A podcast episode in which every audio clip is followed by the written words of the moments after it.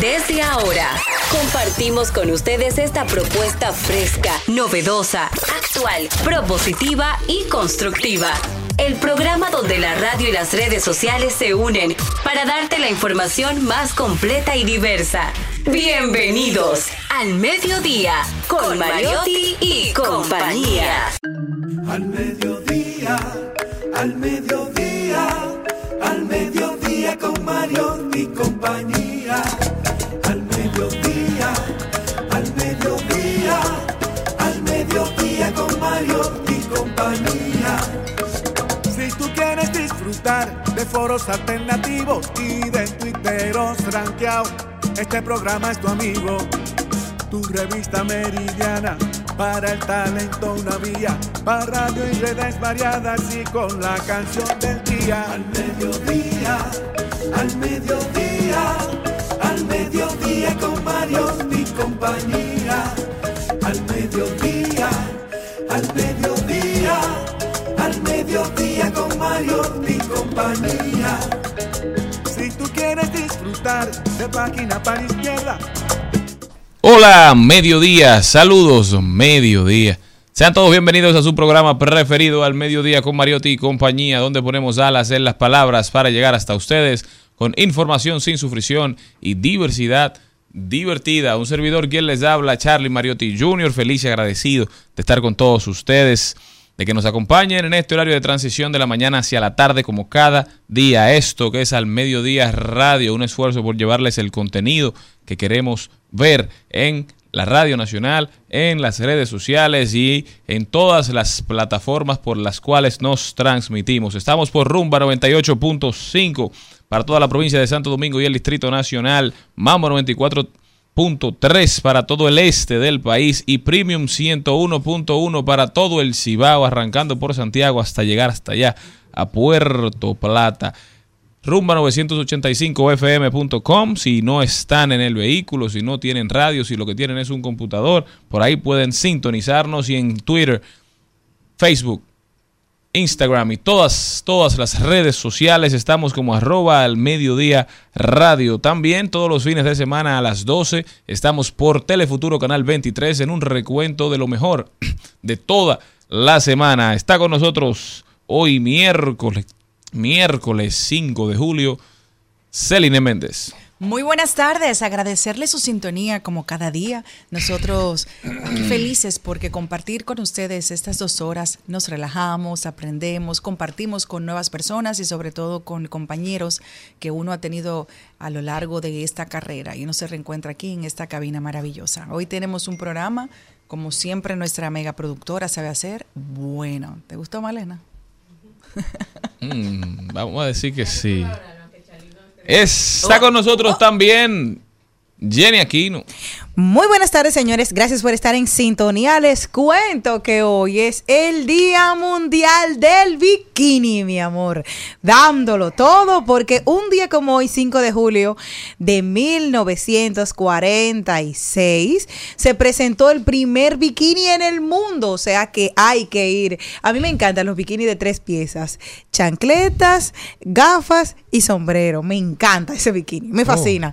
¿Cómo surgió el bikini? Esta icónica y exclusiva exclusiva prenda de vestir femenina de dos piezas surge el 5 de julio de 1946 por ocurrencia de Louis Ruard, un ingeniero mecánico francés. Consiste en un sujetador para la parte superior y dos triángulos unidos por tiras laterales en la parte inferior. Hoy día esta prenda de vestir sigue vigente con nuevos y novedosos modelos, colores y tendencias. Así que hoy póngase su bikini, ponga alguna canción de bikini y disfrute su día.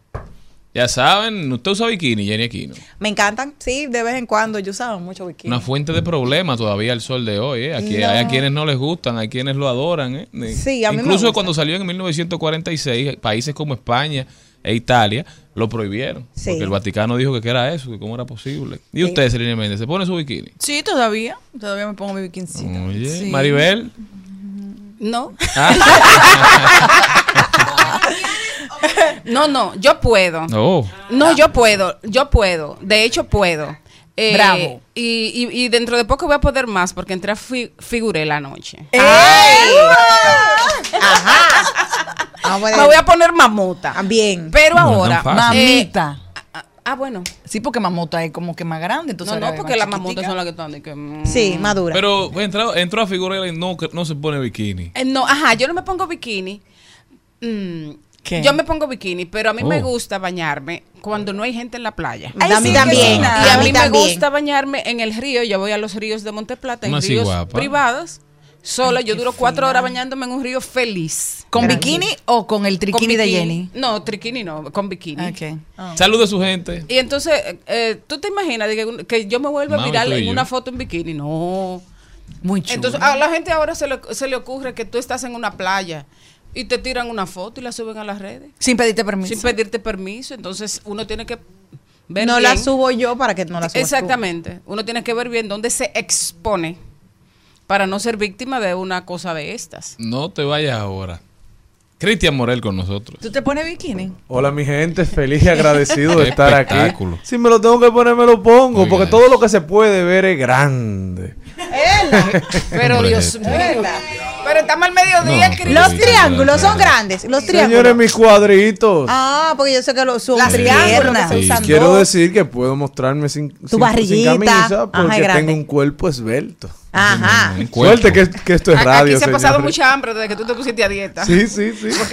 Señores, feliz y agradecido de la oportunidad de estar aquí un día más en el mediodía con Mariotti y compañía, compartiendo contenido de calidad y tratando de hacer de la República Dominicana una mejor ciudadanía para todos. Saludos a mi gente de la 3. Malena, tiran una foto y mándaselo al maestro, por favor. Ya empezamos. no se me van de ahí.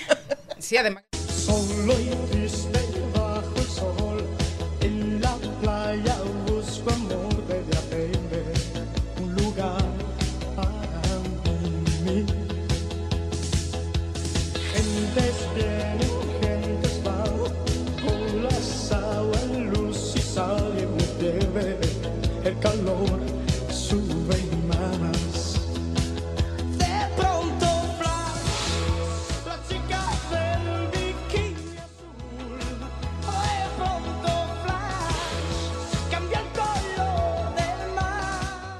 La chica del bikini azul, eh, canta El Sol de México.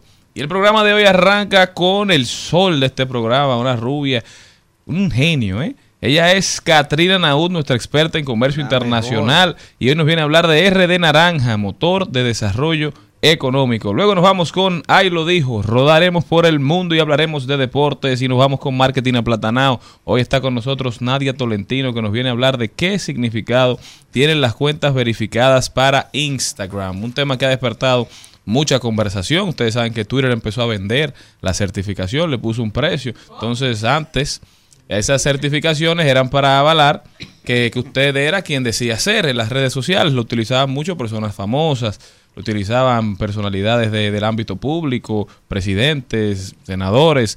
Ya en Twitter también, en Instagram, perdón, también hay una posibilidad de comprarlo, de pagarlo, pero también se puede hacer de manera gratuita para usted avalar que es usted quien, quien usa su cuenta. Hoy Nadia Tolentino viene a ofrecer un poquito de luz sobre este tema. Luego nos vamos con los Celi Tips. Celine Méndez dará algunas recomendaciones. Esos Celi Tips tienden a hacerse viral. El de hoy espero y estoy seguro que no será una excepción. Maribel Contreras hoy con invitado muy especial nos trae a la albácea de Celia Cruz que está en problemas porque aparentemente están utilizando el nombre, las canciones del artista y no están haciéndolo de la manera correcta. Él viene a avisar, ¿eh? viene a hacer un aviso importante. Hablaremos de tecnología y también estará con nosotros hoy Chelis Hernández. Ella es estudiante de psicología clínica, tiene 21 años de edad y cursa el tercer año en la Universidad OIM. Siempre estamos conversando de, de la nueva generación, de la generación Z. Hoy traemos una para, para escuchar lo que piensa, para saber cómo le está yendo en la universidad y cuáles son sus perspectivas y cómo ve la República Dominicana del presente y cuál es la República Dominicana en la que ella quisiera vivir. Luego de ahí nos vamos con Laribel Rivero, ella es coreógrafa y directora de Da Republic y Núcleo Extremo y se van en búsqueda del oro al Campeonato Mundial de Hip Hop Dance 2023 y estará con nosotros hablándonos de sus expectativas y de las posibilidades de traer el oro a República Dominicana. Eso y muchísimo más en su programa preferido al mediodía radio.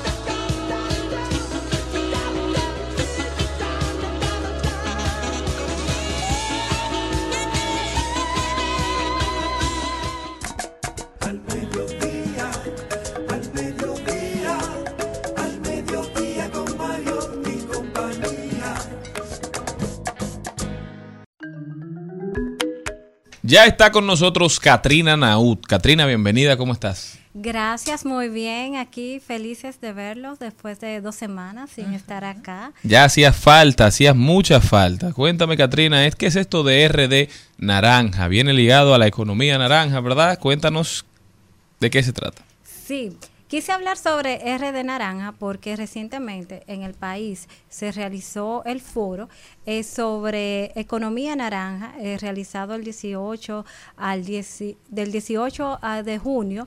Eh, donde se trataron todos los aspectos relativos a la industria creativa y cultural del país. Cuando hablo de esto, hablo del conjunto de actividades heterogéneas que tienen como finalidad difundir, promocionar, comercializar bienes y servicios enfocados en la industria cultural y creativa del país. ¿Qué sectores abarca? Bueno, cuando hablamos de la industria cultural, estamos hablando de ediciones literarias, artes escénicas, de los museos y por otra parte, cuando hablamos de la industria creativa, estamos hablando de la moda, de la arquitectura, del diseño gráfico, diseño industrial, de la gastronomía, de la artesanía y en el área de la tecnología, que también abarca la industria creativa, estamos eh, abordando específicamente lo relativo al desarrollo de software y de videojuegos. Entonces, esto ha tenido un repunte, eh, no solamente en la República Dominicana, sino también a nivel global, porque este sector representa el 5% del PIB a nivel global, generando 30 millones de empleos y 2.250 millones de dólares de beneficios. Y la República Dominicana no escapa de eso. Ya viendo las cifras un poco a nivel local, vemos que este sector representa el 1.5% del PIB en la República Dominicana y el 12% de los empleos formales, generando aproximadamente 738 millones de dólares en exportaciones. Entonces aquí vemos cómo ese, ese sector ha ganado gran campo y gran relevancia, no solamente a nivel internacional, sino en la economía local. Y uno de los aspectos que quiero abordar es cómo el consumidor dominicano está haciendo uso de esos sectores o cómo es el gasto del dominicano en la industria cultural y en la industria creativa. Y un estudio que se hizo recientemente, eh, que fue en el año 2014, pero que todavía los datos tienen relevancia al día de hoy, indica que, por ejemplo, para el área cultural, el gasto mayor que realiza el dominicano es en el cine, y en segundo lugar en presentaciones artísticas. Ya en otro escalafón están los museos, lugares históricos y demás. Por la parte creativa, en primer lugar tenemos la Internet.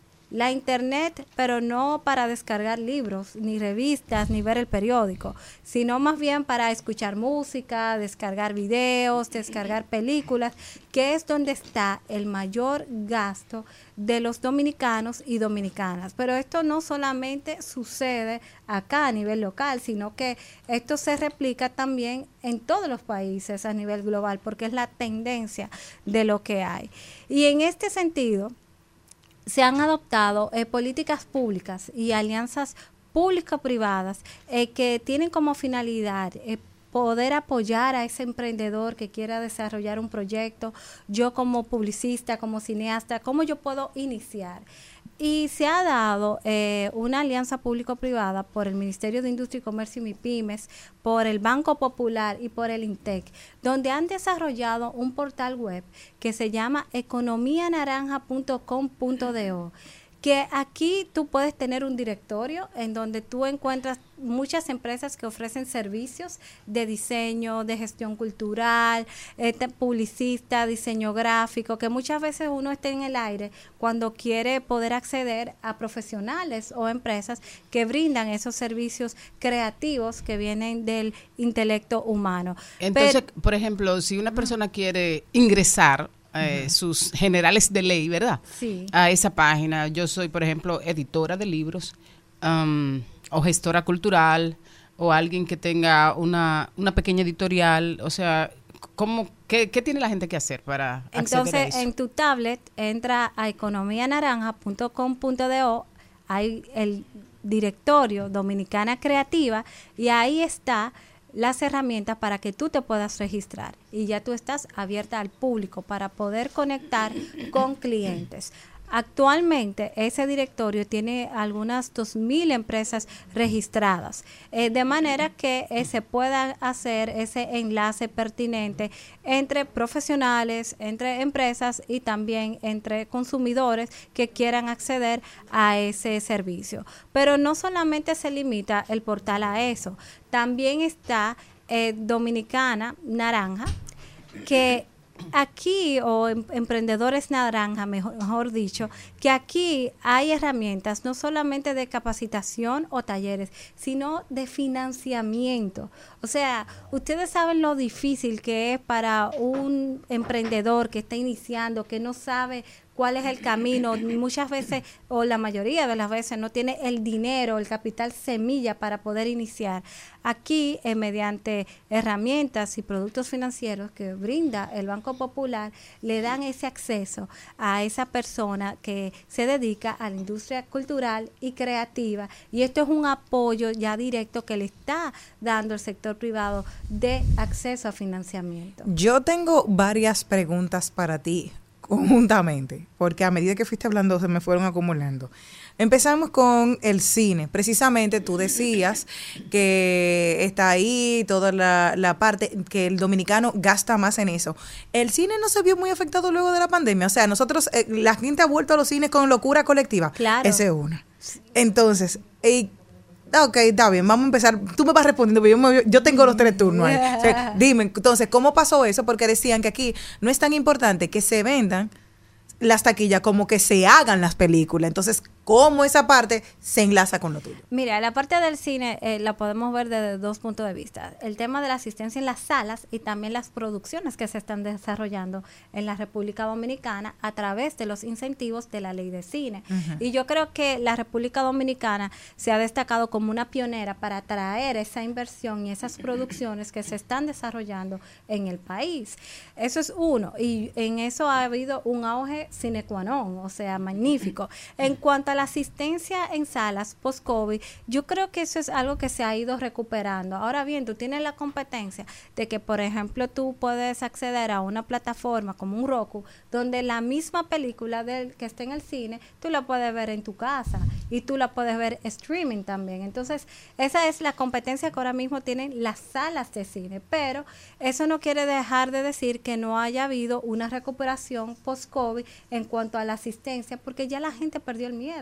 Ya nosotros andamos sin mascarillas, ya nosotros hacemos una vida normal, ya ese miedo de la enfermedad pasó.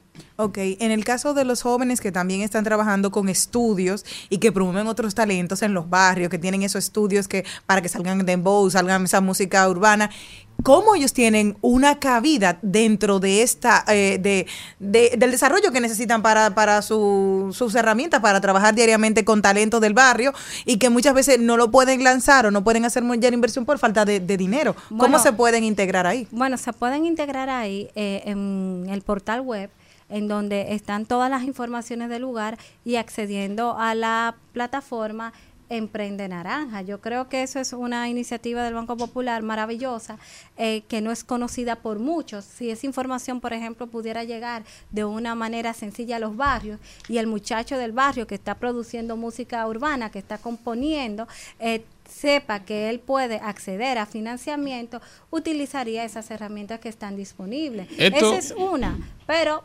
abogamos por más. Esto de economía naranja lo que trata básicamente es eso, de formalizar el sector creativo, de digamos de profesionalizarlo, de que entiendan que esto puede ser algo a lo que se dediquen y algo de lo que vivan las personas, porque la, la importancia de transmitir cultura, mucha gente a veces deja de hacerlo porque necesita subsistir, necesita ganarse la vida, entonces entra a unos sectores más formales, pero aquí en el país tú puedes hablar un poquito de cuáles son esos sectores que hemos visto que más se han profesionalizado. Tenemos el caso de la 42, que es un caso de éxito, ¿verdad? De una Bueno, generación de artistas. Profesionalizado, pero no formalizado. No, no, claro, Porque pero siempre, porque eh, su formalización depende casi siempre de un tercero.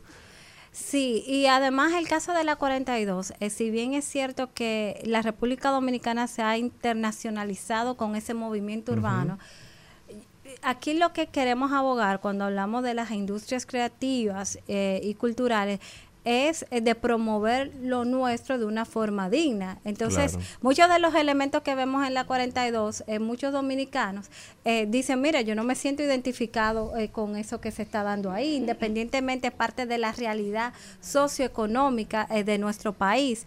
Ahora bien, yo creo que nosotros tenemos un sinnúmero de oportunidades de poder eh, diversificar, de poder promover lo nuestro, nuestra artesanía, nuestra cultura, de una forma que edifique y que sea positiva.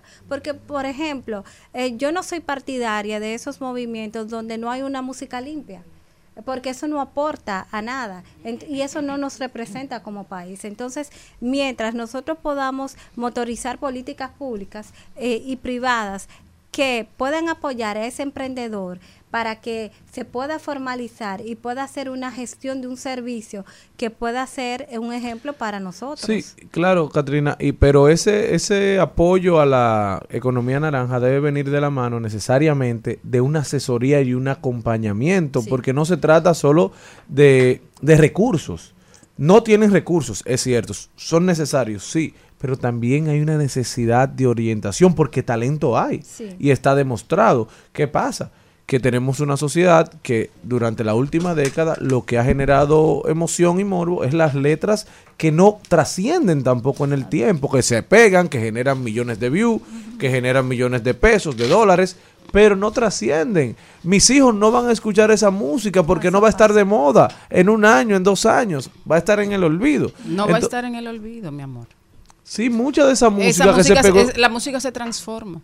Claro en to- todas las etapas de la vida y en todos los tiempos ha habido ese tipo de manifestaciones que sirven de base para la creación de nuevos sonidos. No, la diferencia es, y difiero de ti en eso, es que la rapidez que te permiten estas herramientas actuales de hacer música, de hacer contenido con una baja capacidad de, de- de- de contenido, de calidad, los está llevando a esos jóvenes talentosísimos a hacer 10 canciones en un día, se meten en un estudio y te hacen 10 canciones. Que antes para un artista hacer una canción era pensada, era escuchada. Todavía aquí vienen artistas que dicen, antes de sacarla, fui donde Maribel a que la escuchara. O sea, hay todo un proceso creativo que, que está destinado a perdurar en el tiempo. Ahora ellos matan una canción con No, otra. no, porque la- la- las canciones eh, son perecederas. De, de miles de canciones de la historia, tú puedes sacar 50 o 100 canciones dominicanas de todos los tiempos. Así es. Eh, lo, que queda, lo que quedará será el, el género musical, lo que quedarán los artistas que se destaquen, pero eh, también el, el cambio de paradigmas de, de lo análogo a lo digital también conlleva que una canción no puede durar 15 días tocando, eh, sonando. Es lo que te Porque digo. ya la gente no la escucha. Sí, la gente Entonces, eh, los artistas están obligados a, para poder mantenerse, a mantener ese ritmo de creación. Pero, pero ustedes hablaban ahorita sobre que le pudieran dar los fondos a esos chicos que no tienen recursos para producir música. Pero se podría hacer ese mismo laboratorio que, ok, yo te voy a dar este, este fondo, tú vas a producir lo que tú quieras, supervisado, pero la condición sería, vamos a hacer letras que no sean tan explícitas. Porque se puede, el mismo Juan Luis tiene canciones hermosísimas que tienen metáforas importantes. No voy a, a decir que tienen que hacer con ese estilo, porque cada quien tiene un estilo. Pero, ok, yo te doy esto y tú me das esto. Así es. Porque ellos hacen esa música tan vulgar, porque como dice Cristian, esa se le va a volver viral y por ahí ellos podrían tratar Y de vuelvo conseguir. Y un tema- tema del que usted ha hablado mucho, señor Mariotti, es el mecenazgo cultural. O sea, a esos eh, Claro. que, jóvenes que están haciendo microteatro, que son talentosísimos Exacto. y los y tienen muchísima calidad, los stand comedy. O sea, esos muchachos Pero, y necesitan es recursos parte de para todo eso. montar. eh, Porque vuelvo al tema de que a veces nos enfocamos en causas y no en consecuencias. Y una de las cosas que quiero decir en respuesta a lo que dijo Y viceversa. ¿cuál es esa asesoría que hay? O sea, tú dijiste algo muy importante, ¿dónde está ese lugar de orientación? Y anteriormente estaba hablando de la iniciativa que hay con este portal en donde se le da asesoría a esas personas que pueden ir, mira, yo tengo esta idea, pero esta idea, ¿cómo yo lo convierto en una realidad? Y ahí están todos los elementos, no solamente técnicos, pero también financieros, de a cuáles productos yo puedo acceder para que eso pueda ser viable y pueda ser factible. Entonces, aquí se está dando este movimiento mediante esta alianza público-privada donde yo tengo a la banca, yo tengo al gobierno, pero yo también tengo a la academia por medio de INTEC, en donde está ofreciendo un sinnúmero de apoyo y de asesoría a esos emprendedores y emprendedoras que quieren generar un contenido creativo y cultural, porque muchas veces dejamos atrás la cultura, como que eso es lo último que está en las prioridades de políticas públicas. Y debería de ser lo principal, porque cuando uno sale de República Dominicana, eso es lo que nos identifica como país,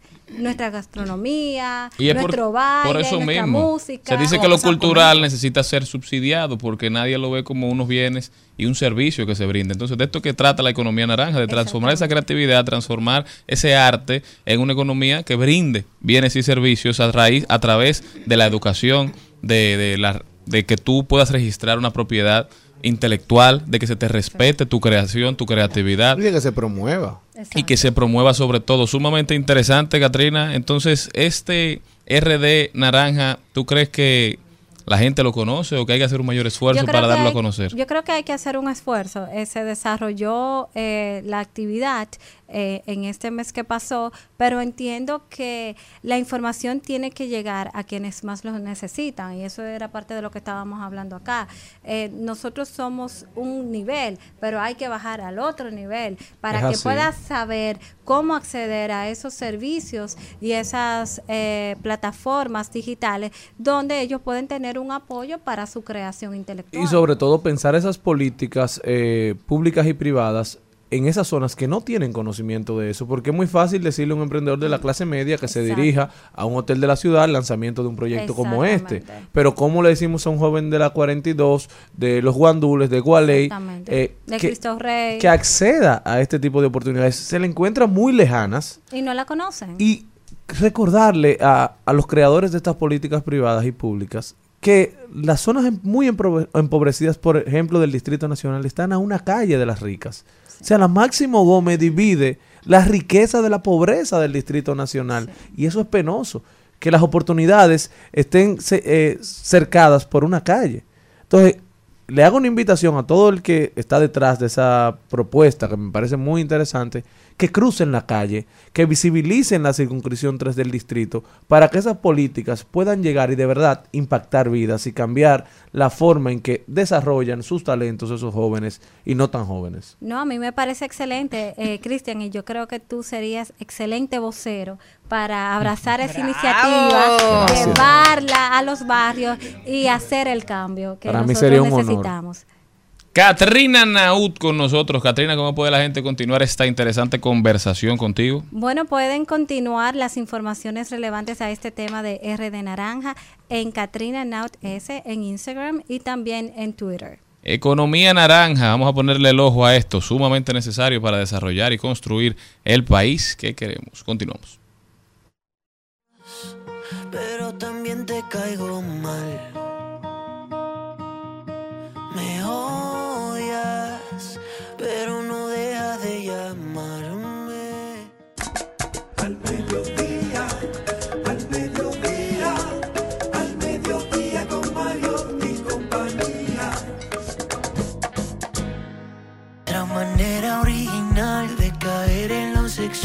No quería y no querías, pero no volvió a pasar. Me encantas y no te logro descifrar.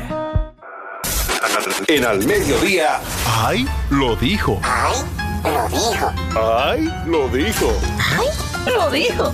¡Ay! Lo dijo. ¡Ay! Estamos de vuelta, vamos a ver qué está pasando en el mundo de los deportes. Se calienta las grandes ligas, vamos rumbo al juego de estrellas. Aaron George sale, no estará en Seattle y se va el patrón Wander Franco, un dominicano más que jugará, aunque no estarán de titulares. Sí tendremos una muy buena representación de nuestros peloteros. Carlos Mariotti con nosotros. Buenas tardes, buenas tardes a todo el equipo, a toda la audiencia de Al Mediodía. Y iniciamos con este recuento hablando de Thais Herrera, la montañista Thais Herrera, que ha agregado otro accolade a su resumen, ya que alcanzó eh, a la cumbre de la montaña más alta de Ecuador, el Chimborazo, convirtiéndose así en la primera dominicana en alcanzar la cima y se mantiene firme en su meta de colocar la bandera dominicana en las siete cumbres más altas de cada continente, así también como los polos norte y sur. De igual manera, pasando a los centroamericanos y del Caribe, tenemos que Marileir Paulino, Fiordalisa Cofil, Lidio Félix clasificaron directo a la final de los 400 metros planos, mientras que Freddy Algamonte y Luis Peralta van a la final de los 800 metros y hay un bronce en el día de ayer para Juan der Santos en los 400 metros con vallas, mientras que las reinas del Caribe debutaron en los centroamericanos de San Salvador 3 a 0 en su debut contra Costa Rica y Nick Hart ganó medalla de oro para la República Dominicana en la modalidad de sencillos de tenis, mientras que Roberto Sid ganó medalla de plata, así como Peter Bertrand y Kelly Wilford, que le dieron oro a República Dominicana en tenis, pero en dobles mixtos, mientras que República Dominicana a nivel de baloncesto se impuso 91 por 84 a Puerto Rico, avanzando hacia la final por el oro hoy contra México desde San Salvador a nivel de baloncesto, dejando el cuadro con 12 medallas de oro en el medallero, 25 de plata y 38 de bronce,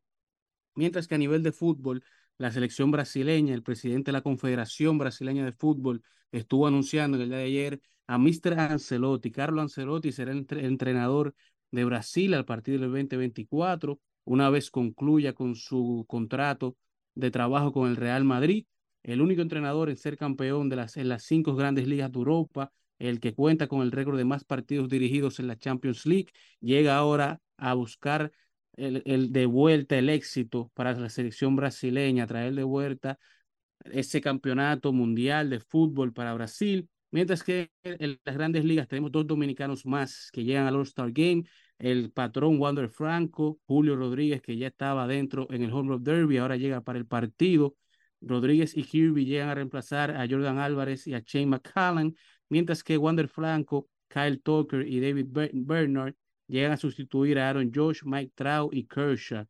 Dos dominicanos más que entran, así como Steury Reese de los Atléticos de Oakland, que se encuentra tan solo cuatro bases robadas con 42 actualmente para terminar la mitad de temporada empatando con la melaza José Reyes, con el récord de más bases robadas por un dominicano en la primera mitad de las grandes ligas mientras que los angelinos contaron con un 4 de julio para el olvido, ya que iniciaron el día con la colocación de Mike Trout en la lista de lesionados, luego durante el partido contra los padres de San Diego pasaron con, la salida de Rendón por una lesión y vienen a cerrar el partido con la salida de Shohei Otani con una aparente lesión de una polla en la mano derecha, su mano de lanzamiento, lo que pone también en veremos la participación de Shohei Otani en el fin de semana de estrellas.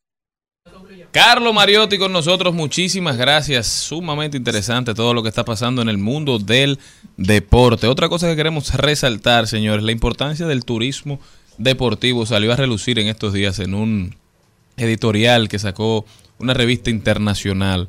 De verdad que yo quisiera que la República Dominicana entendiera la importancia de mantener nuestras instalaciones en buen estado, en perfecto estado, la importancia que tiene tener un estadio de béisbol que esté a la altura de, las grandes ligas para así quizás algún día poder tener un juego de grandes ligas oficial aquí en el país, como lo han hecho en México, como lo han hecho en Londres, como lo están haciendo con diversos lugares. Una representación como la dominicana en grandes ligas merece que, traigan equipos aquí al país. Pero esa inversión tenemos que hacerla primero nosotros. Eso va a ayudar a diversificar muchísimo, a que cada vez los ojos de más personas en el mundo se pongan en esta media isla, que todo el que viene quiere volver.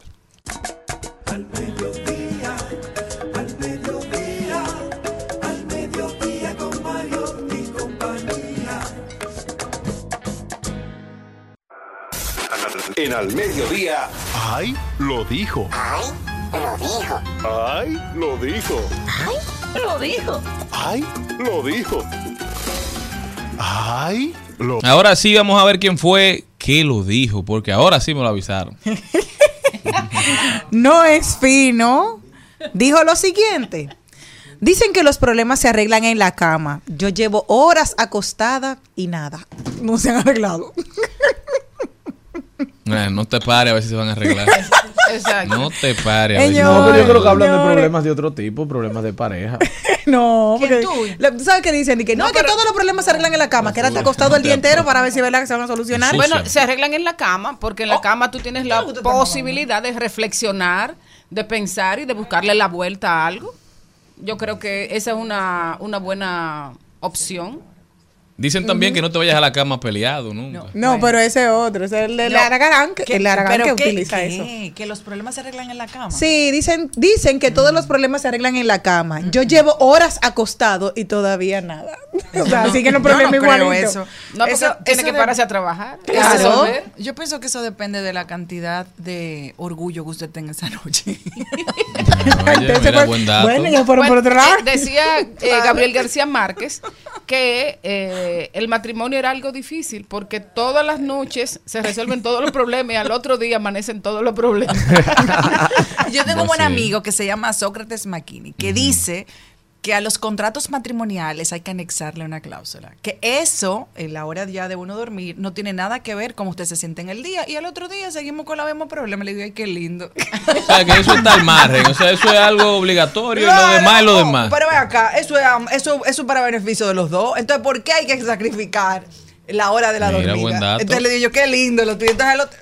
Ay, y, Mira, hágale un corte a eso y mándeselo a Charly, a, a Cristian, a Darian.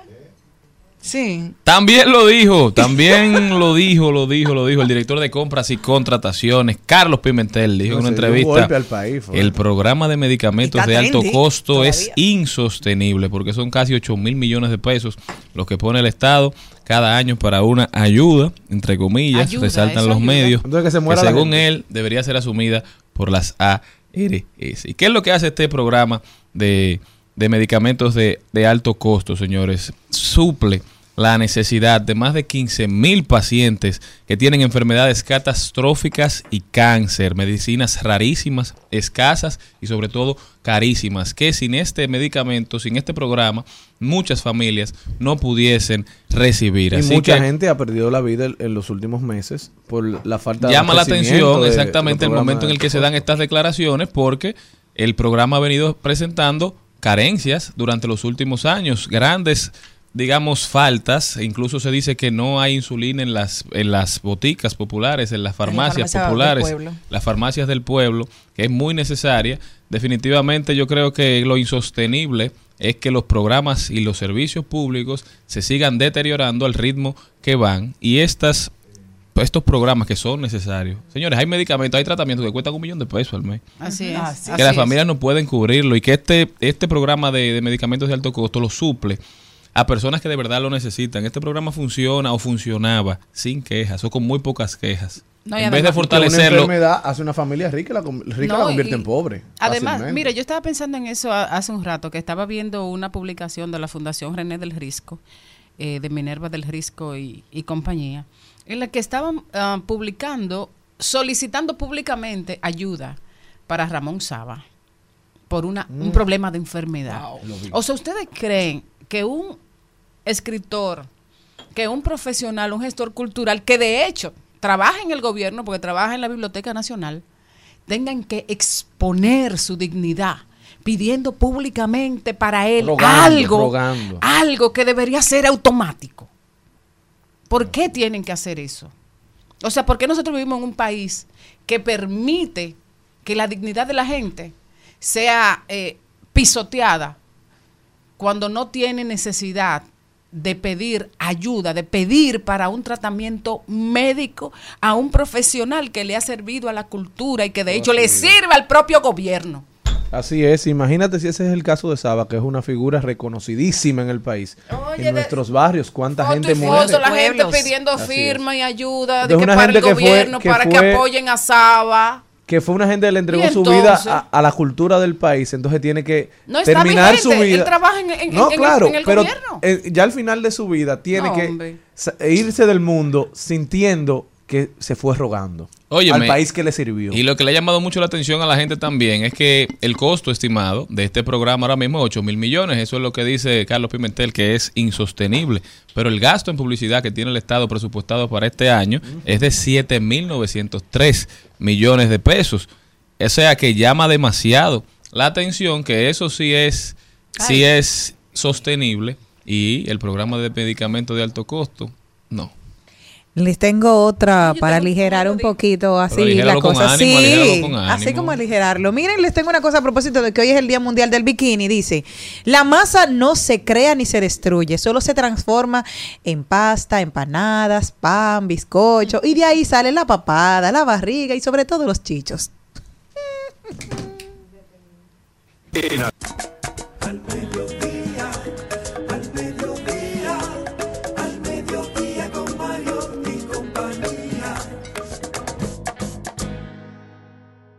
al mediodía, con Mariotti y compañía, Marketing Aplatanado. Marketing Aplatanado.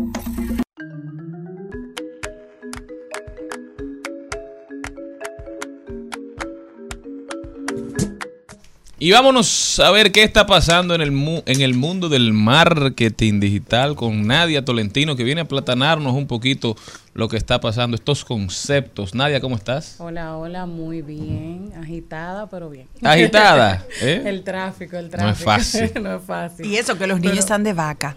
Sí, ahí No, pero la calle aquí no, no se aguanta de ninguna forma. Pero bien, bien. Nadia, hay una dinámica o hay una fiebre por verificarse en las plataformas digitales. Todo el mundo quiere el, el puntito azul, azul. el checkmark azul. Cuéntame, ¿cuál es el significado de este puntito en estos tiempos? Porque eso ha Bueno. cambiado. Bueno, primero te cuento, antes de entrar a la importancia que puede tener para algunas marcas, a decirles que fue el pasado 27 de junio donde se anunció que ya va a estar disponible para el resto del mundo después de haber pasado la prueba en tierras estadounidenses. Entonces, primero se puso a prueba ya, todo el que vivía en Estados Unidos podría, podía tener su checkmark azul y ahora se está expandiendo a todo el mundo y tú puedes entrar y si te interesa, pagar la suscripción que cuesta 14 dólares con 99. Ahora bien, ¿qué importancia tiene tener esa marquita azul en tu cuenta? Yo siempre se lo voy a recomendar a personalidades que tienen más vulnerabilidad de tener duplicados de, su cuenta, como por ejemplo cuentas políticas, cuentas médicas, influencers, esas personas que hacen de los medios digitales un negocio, quizás sí tiene mucha importancia que puedan verificar su cuenta por las ventajas que esta verificación le brinda, que es más seguridad, que verdaderamente tú vas a poder establecer que eres tú la dueña de ese usuario.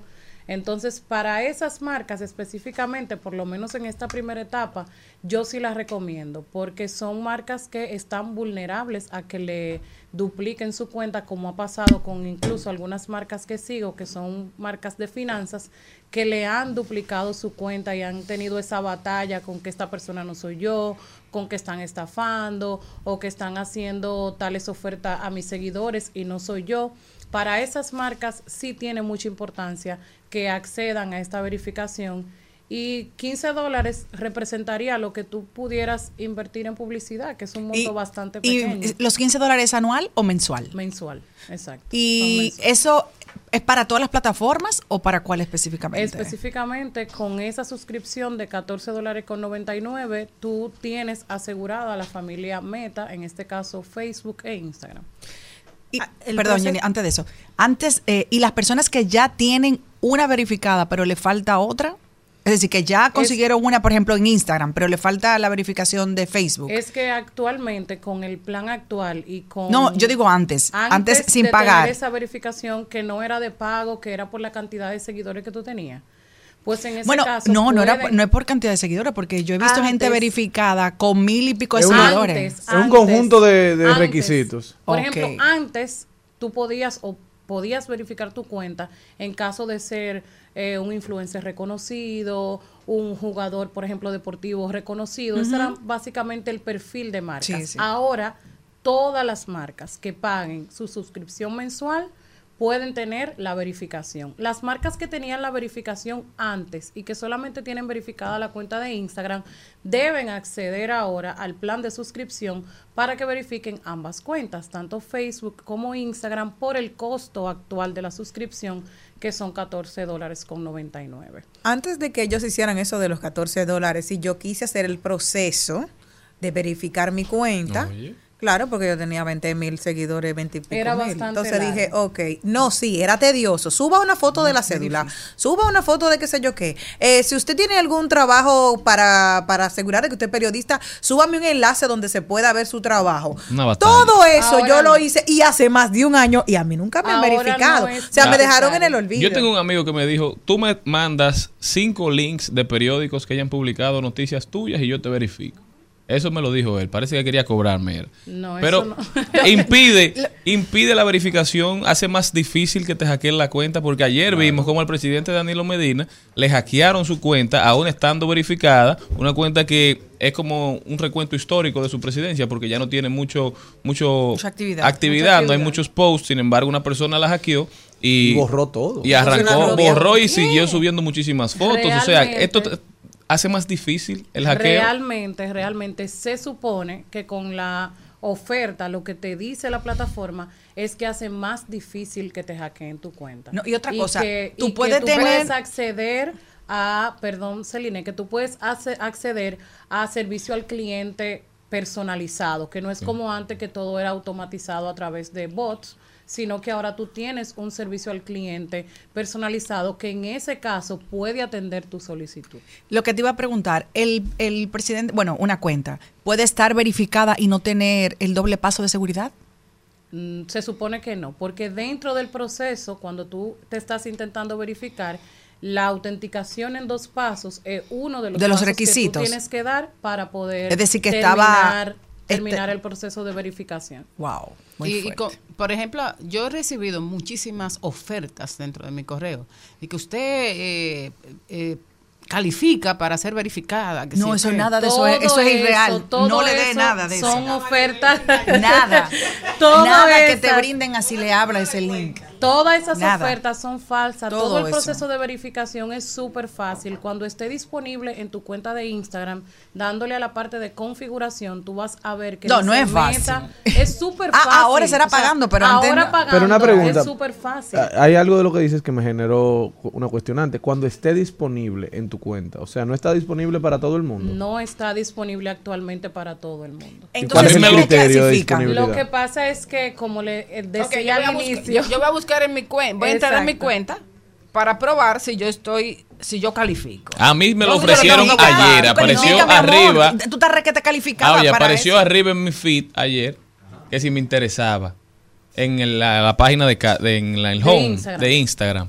Y yo empecé a hacerlo, pero después vi que había que pagar y me salí. Exacto. Exacto. No nos Yo lo hice. Y lo, y no lo tiene. Aparece, no nos aparece a todos todavía. A mí no me aparece. aparece algunas cuentas, pero hay que mantener la calma. Va a seguir apareciendo porque, como le decía, estaba en periodo de prueba. Pero es que yo creo que eso ha perdido la esencia, porque antes eso era como un flex, eso era, mira, yo soy una personalidad. No, pero yo tengo un amigo de seguridad. que Ya. cuando lo reconocieron se puso feliz, Ajá, se puso ya alegre. Eso para mí es ya un método de seguridad. Ahora bien, te ofrece mayor alcance. Tu cuenta va a aparecer mucho Te le da más, prioridad te le en da el algoritmo. prioridad porque tú estás Pagando. pagando mensualmente. O sea ¿Y que cuánto tiene que pagar? 15 dólares. 15 dólares. Todos los meses. Oh, pero casi Todos más que Netflix. Mira, tú ves lo que veníamos hablando. Pero ahora te digo, tú Pero- dices que no es importante, que no lo vale, Pero al que le borran todo, digo, tú no tienes tanto. Tú ahora que estás construyendo una cuenta de Instagram. Sí, pero lo que no te tengo son míos. Lo que tengo son míos. Muy bien. No pero imagínate gente redes. que tiene. que- Claro, pero son míos. pero que Y es mi trabaja. comunidad. Ok, que trabaja de, de- por su cuenta de Instagram. O que todo su contenido político, profesional. Está ahí. Imagínate que le hackeen la cuenta y le borren todo el contenido. No, no, claro, tienen que tomar. De esas personas que se lucran, Eso es como pagar un parqueador en la que calle. trabajan en las redes, tienen que utilizar todos los medios a su disposición para Ahora- proteger su cuenta. Ahora bien, mi recomendación principal es que aún tú pagues, el contenido sigue siendo el rey. Si tu contenido es malo, si tu contenido no entretiene, flojo. no divierte, no educa, no tiene calidad, tener una cuenta verificada no va a para la nada. diferencia. O sea, lo, lo, lo Malena tiene ideal- 200 y la verificó. ideal es que si verificas tu cuenta, el contenido sea De una cuenta verificada. tenga un, un buen contenido porque la gente va a pasar de largo si no ve ese contenido Ahora, lo que llama la atención cuenta. es lo que veníamos hablando de cómo se están transformando las redes sociales. Por mucho tiempo, Twitter, Instagram, todas, no fueron quizás rentables, digámoslo así, para los dueños. ¿Por qué? Porque, por lo menos a nivel de transparencia, a nivel de la empresa como tal, no cobraba. Se utilizaba la información que uno suministraba y ese era el precio que se pagaba, o es el precio que se paga por utilizar y por interactuar en estas redes sociales. Siempre se ha dicho y se comprobó en el caso de Meta que ellos hacen trading con nuestra información, que le dan nuestras nuestras Nuestra data. nuestra data a empresas para que nos vendan productos, para que analicen, para que hagan estudios, pero ahora no solamente van a utilizar nuestra data, sino que también nos están haciendo hacer un pago, es decir, nos están debitando y de repente para tú hacer uso de una parte más premium de la plataforma, tú estás pagando 15 dólares que antes no pagabas. Pero es bueno entender en este caso que no dejan de ser negocios y que ese presupuesto que tú tienes para publicidad, imagínate una empresa grande o mediana que tenga 500 dólares, 200 dólares para hacer publicidad, de ahí puede destinar 15 dólares mensual para proteger Claro, para tener mayor alcance en su cuenta. Esa es la forma en la cual yo la recomiendo, que lo introduzcas dentro de tu presupuesto publicitario para que esto no sea eh, alarmante para ti, sino que si tú tenías 200 dólares, tú le restas los 15 de tu verificación y lo tienes dentro de tu, de tu empresa como un presupuesto publicitario. Y, O sea, que, y- todo el mundo no entiende No, todavía que, que el de punto sus redes, También o sea, no es pero costo todo el mundo no entiende todavía que el punto azul, que el check azul ya no es lo que era. O sea, hay mucha gente que si hay otra persona que crea una cuenta parecida a la tuya con un nombre parecido a tu marca y la verifica a él, entonces quizás la gente crea que ese es el canal oficial y no el tuyo. No, pero es que me imagino, no tengo la certeza. Eso es primo hermano de lo que estaban diciendo de los niños. Que puede ser papá el que cría, no el que engendra. Hay que invitar a la profesora. Qué batalla. Un abrazo para mi maestra, Birmania Para la Camacho.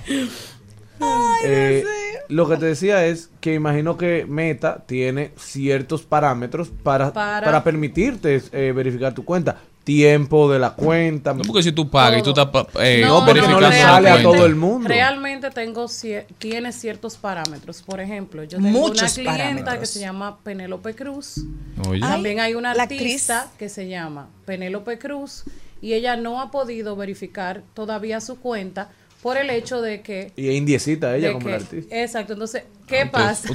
usted. ¿Qué pasa? Como tienen el mismo nombre y mismo apellido, a ella sí se le ha hecho difícil porque la artista ya tiene su cuenta verificada. Mm. Entonces, realmente sí hay parámetros Que se ponga el otro apellido. que eh, para poder verificar tu cuenta. Ojalá. siempre Me imagino aprendiendo de los errores de, de- de Twitter, porque en Twitter sí hubo muchas personas que verificó su cuenta y en- empezaba a hablar como que era una persona y no era. Porque solamente utilizaron un, digamos, un parámetro económico para verificar. Lo que sí yo puedo decir que eso no es fácil. Es decir, uno cree que uno mismo puede hacerlo, le No, recomiendo. tú dices la, la- la el verificación anterior. anterior. La Eso no es fácil. Y me imagino que esta tiene unos requisitos es que tú tienes que buscar toda tu documentación. Para nadie que vive de eso es fácil. Porque a mí, yo lo pude lograr cuando eh, la Nadia mía Me dijo Benceline y ella lo hizo en cinco minutos. Y yo lo había hecho como dice Jenny, yo tenía como años. Y todo el mundo, que haga eso. Yo lo intentaba Pero y no ahora- podía. ahora ella vino, no, pa, pa, pa, pa, ahora pa, pa, pi, pa, y lanzó una cosa allí para acá con el otro, porque es verdad que tienen que verificar tu información. Claro. Y tienen que estar las cuentas del Facebook, la del que sé yo Claro. cuánto. Es igual que Wikipedia. Tú puedes subir información a Wikipedia, la que tú quieras, pero ellos te piden los enlaces. Y si tú no le das la información que es que te piden, te la tumban. Claro. Mira, Pero Nadia. ahora, ahora con esto, Celine, qué bueno que lo dices, que antes el proceso, que sí era largo, que sí tenía este sentido de propiedad y que mucha gente se sentía hasta interesante, importante, porque estaba verificado. Ahora es más fácil, ahora está al acceso de todos, básicamente. Nadia Tolentino. Al acceso de 14 dólares. Ya, no, para que sepa. Nadia, ¿cómo puede la gente continuar esta conversación contigo? A través de mis redes sociales, Nadia Tolentino. O sea, creo que soy la única Nadia Tolentino hasta ahora. Verificada, está Verifica. verificada. Sin verificar. En el mío sale Marceline Méndez. Ay, mi Instagram, madre. Instagram, Facebook y estratégicamente hablando. Nadia, sigue. Cuéntame. Tenemos que venir a hablar sobre el proceso de descargo. La firma del descargo en, la- en Instagram y Facebook. Que me enteré hace poco que eso sucedía, que es para que te permitan eh, eh, la publicidad para que no te la tumben, la publicidad política. Ah, Hay todo un proceso de... Sí, sí, sí, sí. Lo que pasa, bueno, es un tema súper interesante que lo podemos tratar cuando vuelva. Lo que pasa con las cuentas políticas es que sus anuncios tienen una cláusula especial que cuando tú lo pones a correr debes decir que estás haciendo eh, publicidad con fines políticos. Eso no solamente para los políticos, también para cosas de vivienda, de concursos. O sea, hay algunas, hay algunos, Restricciones. hay algunas restricciones, pero si tú le das a ese botoncito que dice este anuncio es con fines políticos, no tienes ningún problema. O sea, que de eso Mm. podemos hablar. Nadia Tolentino con nosotros. Ya volvemos luego de esta pausa comercial.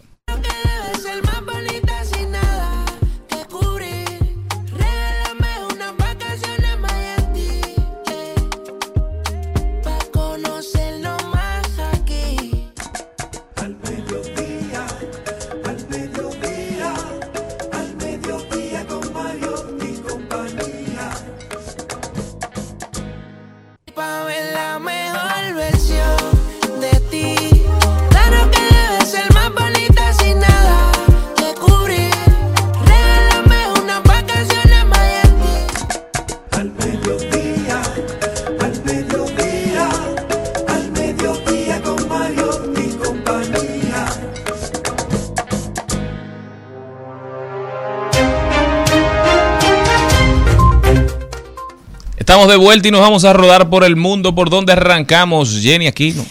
Lo que debió de ser una fiesta de tanta felicidad ayer como la celebración del 4 de julio se convirtió también anoche en una noche de tristeza porque cinco personas perdieron la vida. En la que debía ser la noche más hermosa del verano, este individuo armado y con un chaleco blindado desató caos disparando un fusil a sus víctimas, además de un niño de dos años. Y hubo esas varias muertes que enlutaron esa celebración del 4 de julio en los Estados Unidos. Así es, yo me voy para Massachusetts, donde desde este lunes los inmigrantes podrán y los indocumentados podrán obtener una licencia de conducir. Yo creo que esto es un gran avance, porque si recuerdan, en Massachusetts se registraban muchos accidentes de tránsito donde una de las partes, por ser indocumentado, se daba a la huida por el miedo a las deportaciones y las demás consecuencias que puede acarrear tener un accidente o conducir sin licencia de sin licencia en los Estados Unidos. La ley- esta ley fue posible gracias a la Ley de Movilidad Laboral y Familiar que se aprobó en noviembre del 2022. Bueno, yo me voy a Estados Unidos, a Washington, donde nos informan que la temperatura global rompe récords por segundo día consecutivo. Según estos son los datos preliminares, la combinación del niño temprano y el cambio climático ha llevado a advertencias ¿Cuántos rindes de niño, cien- eh? Ay, Dios mío, ese niño carpetoso. Ha llevado advertencias de científicos que han vaticinado este como uno de los años más calurosos registrados. Maribel, ¿para dónde nos lleva? Así se notó, ¿eh? El pasado 4 supuestamente fue el de día julio, más ayer- caliente. ayer- ayer Una exacto. locura. Estuvo a, perdón, Mari, eh, rompió el récord de 17.18 grados Celsius, que son 62.92 Fahrenheit. Señores. Bueno, yo me voy, señores, para Cuba, me voy para la isla de Cuba, ya que la severa crisis de combustible está empujando a Cuba a buscar ayuda en su antiguo aliado, o sea, Rusia. El taxista cubano Jorge Lloro recuerda los lazos históricos de su nación con Rusia cada vez que se sienta al volante de su Lada azul marino de la época soviética. Su auto de fabricación rusa es uno de los estimados 100.000 ejemplares importados por la isla caribeña durante la Guerra Fría. ¿Qué pasa? Que Cuba está viviendo uno de los peores momentos de la crisis económica endémica acentuada por una implacable falta de combustible que le ha hecho recurrir a la ayuda de su vieja aliada. Esta es la peor crisis. Las colas de carros en las gasolineras se extienden por varias manzanas. Un sistema completamente ineficiente e inefectivo. No nos permiten llenar el tanque. La gente con frecuencia pierde su número o no se les informa cuándo Anda, es su turno. Falta organización, falta infraestructura, pero sobre todo esta situación eh, ponen en dicho la seguridad alimentaria, la incrementa la incrementa la inflación y además de eso, señores, los apagones. Bien, y hablando de apagones, todavía nos estamos preguntando qué fue lo que pasó, en qué se está invirtiendo un préstamo que se tomó desde el Congreso Nacional para invertir en redes de transmisión en la República Dominicana. Vimos cómo el director de este pasado utilizó el deterioro de las redes, el mal estado de las redes, para una de las excusas por las cuales el sistema energético, el sistema eléctrico estaba teniendo deficiencia en toda la región este del país. Y ayer se hizo noticia, tenemos que quedarnos aquí en el país. Otro préstamo que tomó el gobierno dominicano llama mucho la atención porque se ha dicho que tenemos la reserva más grande de, de recursos líquidos, de liquidez en las arcas del Estado, quizás en toda nuestra historia, pero los préstamos son naturales cuando hay una necesidad operativa de fondos, ¿verdad? Pero uno no se explica en qué es que se está invirtiendo el dinero. Los seis préstamos que aprobó ayer la Cámara de Diputados, que han creado revuelo en toda la sociedad dominicana, se dividen de la siguiente manera.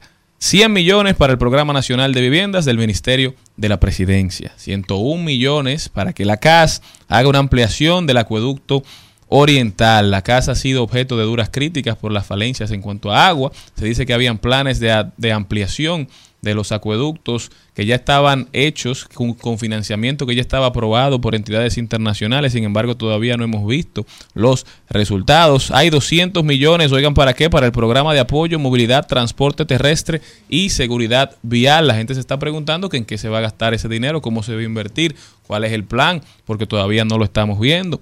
Hay también 38 millones para el programa de apoyo al sistema flexible de empleo, RD Trabaja. Todos sabemos que es necesario un programa de primer empleo, es necesario un programa de pasantías pagadas, es necesario un programa de escuelas técnico-vocacionales en la República Dominicana, pero no nos hablan de cuál es el plan, no nos hablan de en qué está, si está encaminado, si ya empezó, si este dinero es para empezar a cuajar, empezar a desarrollar este plan. También hay 44 millones para el programa de gestión de basura en el Gran Santo Domingo. Todos estos son grandes necesidades. Lo que pasa es que este dinero se toma y como dinero pasado que se ha tomado, no hemos visto los resultados, no hemos visto en qué se ha invertido, no hemos visto el crecimiento económico, la dinamización económica que ha generado este dinero tomado a altas sumas en los mercados internacionales, supuestamente para inversión. Y los últimos 140 millones son para el programa de saneamiento universal de ciudades turísticas y costeras del INAPA. Bueno, esperemos, vamos a darle seguimiento a todos estos préstamos porque definitivamente nuestros nietos van a pagar estos intereses y nosotros tenemos que mantenernos vigilantes. De paso, de paso y repaso. En al mediodía, con Mariotti, con Mariotti y compañía. Te presentamos De paso y repaso.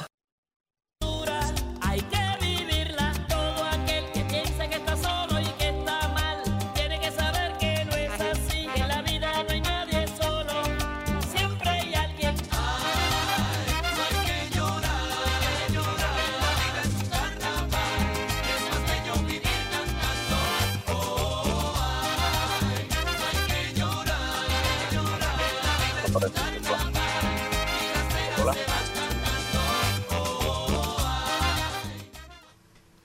Bueno, señores, estábamos escuchando precisamente a Celia Cruz. ¡Azúcar! La inolvidable.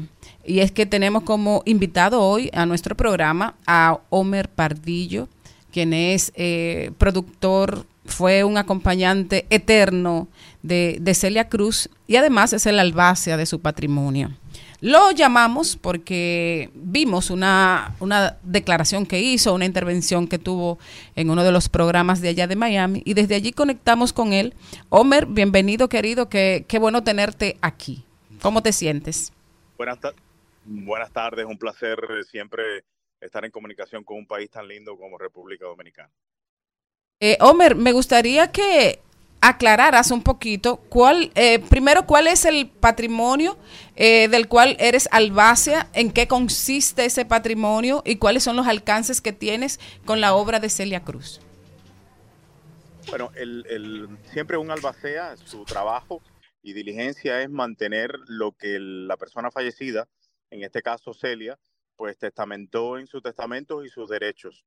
Obviamente, cuando es una figura pública de la talla de Celia Cruz, hay derechos visuales, de audio, eh, de imagen que hay que pedir un permiso, porque si no, en realidad, pues se vuelve, nadie puede usar la imagen ni la voz de nadie sin un permiso autorizado sea quien persona que sea, pero en el caso de Celia, que es famosa, pues es un poquito más eh, complicado y hay que seguir unos protocolos, lo cual recientemente no se han estado siguiendo por dos o tres eh, artistas que eh, no entiendo si es por desconocimiento o porque han decidido hacerlo así, pensarían ellos pues que nosotros nos íbamos a quedar tranquilos.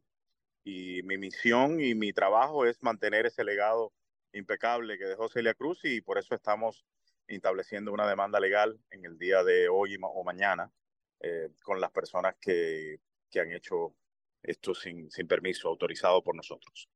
Cuando eh, una, una persona, un artista, un empresario quiere eh, rendir homenaje a, Celia Cruz a través de algún concierto, a través de algún, alguna adaptación de sus temas, eh, tiene que pedir permiso.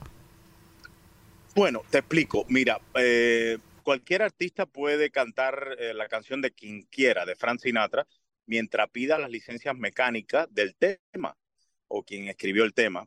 Cualquiera puede cantar, cantar tema de quien sea. El problema es que tú no puedes comercializar o hacer un tributo con el nombre de cualquier artista sin pedir los previos permisos y los protocolos. Te explico.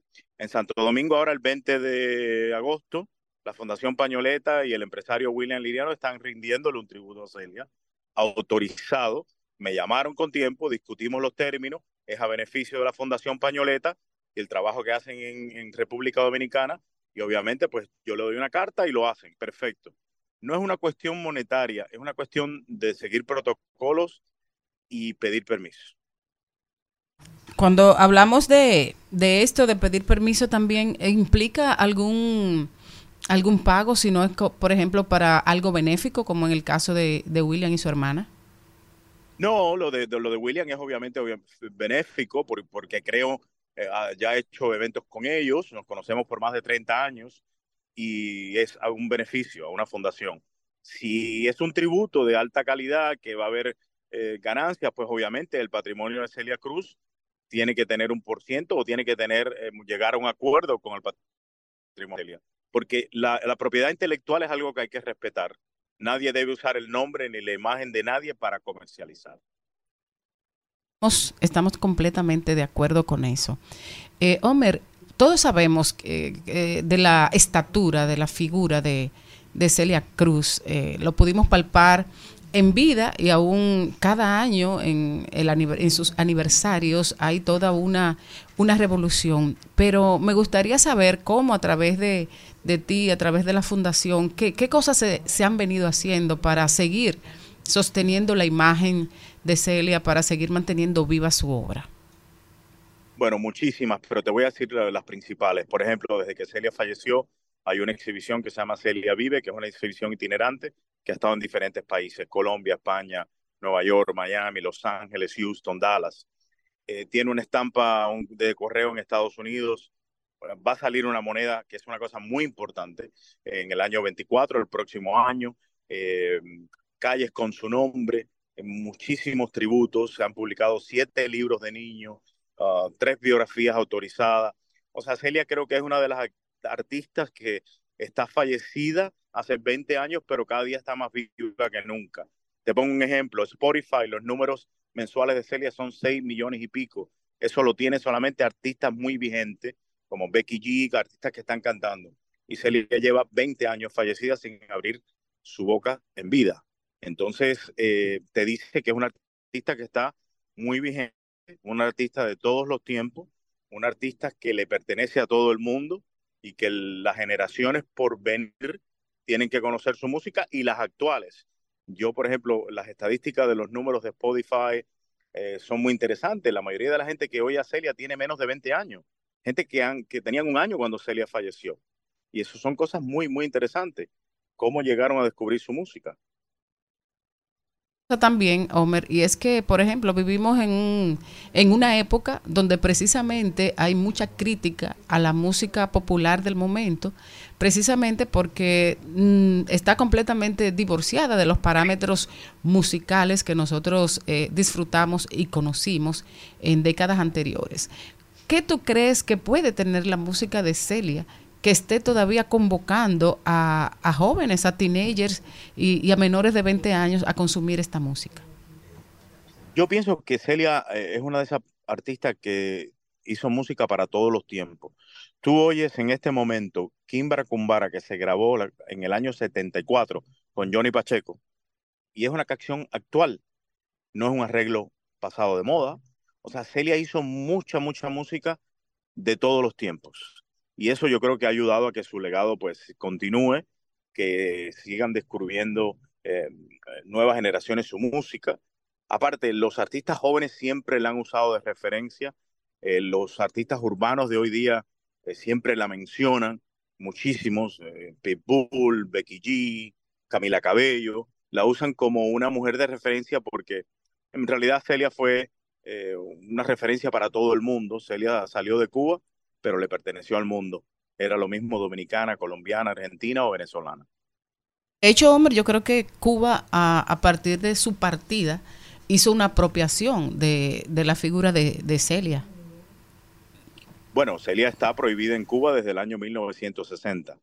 Es una artista que en su propio país eh, no se escucha, Mm, se escucha en el mundo entero, excepto en Cuba, oficialmente la radio no la pone, la televisión no la pone todavía, hoy día, en el año 2023. Los cubanos la oyen en sus casas y la ponen en sus fiestas, pero la dictadura cubana todavía no ha aceptado que la figura de Celia Cruz sea eh, aceptada en su isla. Una cosa triste. Eh, pensando, pensando yo, Homer, la película de Celia, ¿para cuándo? Vendrá, vendrá. Mira, tú sabes qué pasa, que, que la figura de Celia no es una figura controversial, nunca hubo nada de controversia. Desafortunadamente hemos tenido algunos, eh, algunos acercamientos de productoras de Hollywood, pero todos con unos tramas que no nos interesan. La figura de Celia es una mujer, eh, siempre lo digo, negra, pobre, salió de Cuba y conquistó al mundo con su voz. Es una historia inspiracional, una historia que necesitamos en estos tiempos de turbulencia. Y el día que una productora venga con esa, con esa línea, pues nosotros con mucho gusto empezaremos el proceso. Pero pasará, eh, pasará, pasará. La película de Frida Kahlo se demoró 40 años en hacerse, pues la de Celia vendrá pronto en algún momento. Homer Celine Méndez, ¿cómo estás? Una preguntita o una Hola. consulta. Afortunadamente, la ley de cine de nuestro país, en la República Dominicana, eh, tiene eh, muchas facilidades. Estoy seguro que hacer una historia de nuestra queridísima Celia Cruz sería algo que el país lo apoyaría enormemente. Tal vez puedes venir tú y, traer equipos porque se puede hacer una mezcla de extranjeros con dominicanos y poder hacer Me la historia ya que sea dirigida directamente por la conceptualización que tienes tú de cómo quiere presentar la vida de Celia, que es muy válido lo que dices. Me encantaría, mira, y principalmente el, el país de ustedes, pues, de República Dominicana, tiene mucha similitud con Cuba para locaciones, para todo. Eh, tengo a- amigos allí del cine como, como Miguel Ángel Muñiz, eh, así que sería un sueño hecho realidad en el momento que se pudiese hacer y sé la verdad el apoyo que tienen eh, la industria del cine en el país de ustedes. Yo desde la película Nueva York conozco cómo funciona eh, el cine y la importancia y, el- el- lo que esta película hizo para el cine dominicano. Y otra cosa, Homer, que yo creo que eres tú una, una imagen o una representación de eso. Celia Cruz quiso mucho a este país. Y quiso. Grandes amigos. y que- ajá. La primera vez que pisó tierra dominicana, año 1952, estableció grandes amistades con Casandra Damirón, con En paz descanse el gran maestro ícono de República Dominicana, Johnny Ventura, que fue su hermano y su amigo. Así que, que grandes amistades en ese país, Ángela Carrasco. La lista es muy larga. Excelente. Bueno, Homer, gracias. Eh, reiterar a todo el que esté interesado en hacerle un homenaje del tipo que sea a Celia, que se acerque a ti, que se acerque a la fundación. Las redes sociales están ahí y que pidan oficialmente permiso. Correcto, correcto. Oye, le agradezco el tiempo y gracias a ustedes por pensar en Celia, recordarla en estos 20 años, que aunque no está eh, físicamente, pues su presencia musical vive siempre. Gracias, un abrazo fuerte. Hasta luego.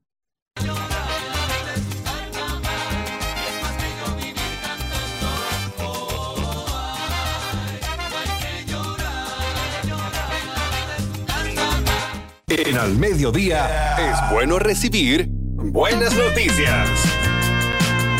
Es bueno recibir buenas noticias. Con Mariotti y compañía. Y me encanta ver cómo los artistas con el tiempo eh, se van acercando a sus ídolos. Para mí es como tan hermoso porque todos los, los terrenales, los normales, los que caminamos por ahí, los seres humanos, siempre tenemos un ídolo. Me acuerdo mucho el 13 de febrero del 2013. ah, Hubo ya, hace ya el 13 de febrero del 2013, cuando Milagro Germán, realizó su sueño dorado de cantar en Chévere Nights junto a Gilberto Santa Rosa, la canción favorita de ella.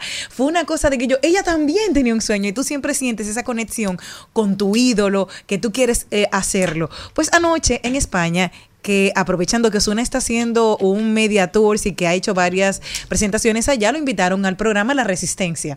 Pues él estaba allá anoche y él dijo que desde siempre amaba a Eva Longoria. Para él era lo máximo. Y anoche le hicieron una sorpresa y dentro del espacio él no se pudo resistir. Dijo, no puede ser, porque precisamente tiene una canción llamada Eva Longoria, porque la ama tanto, dice, desde siempre ha sido su fan y todo. Imagínate la sorpresa que se llevó él como fan de Eva Longoria. Y lo primero que dijo es, déjame hacerme una selfie contigo, ¿me puedo hacer una selfie? Y ahí estamos viendo en pantalla para que usted lo pueda acceder a través de Rumba 985fm.com. Puede ver la imagen también de lo hermoso de Osuna con, con mi querida Eva Longoria. Qué hermoso que ver tu artista a emocionarse tanto como tú como un fan con otra persona y hacerle un homenaje. Le preguntaban porque dijeron que supuestamente muchos, muchos famosos le han dicho que hacen el amor con oyendo Osuna. Le preguntaron a ella, ella dijo que no, que ella no, no lo ponía y le dijeron, bueno, aconsejamos a tu esposo de que lo oiga. Dice ella, claro, porque la canción se llama Eva Longoria. Así que qué chulo que los artistas también pueden eh, soñar, pueden tener ídolos y nosotros podemos ser testigos de esas emociones tal cual ser humano, cualquiera de nosotros. Así que hoy esa era nuestra buena noticia de cómo Osuna logró su sueño y lo dejamos con este nuevo corte que ya está en YouTube, Eva Longoria.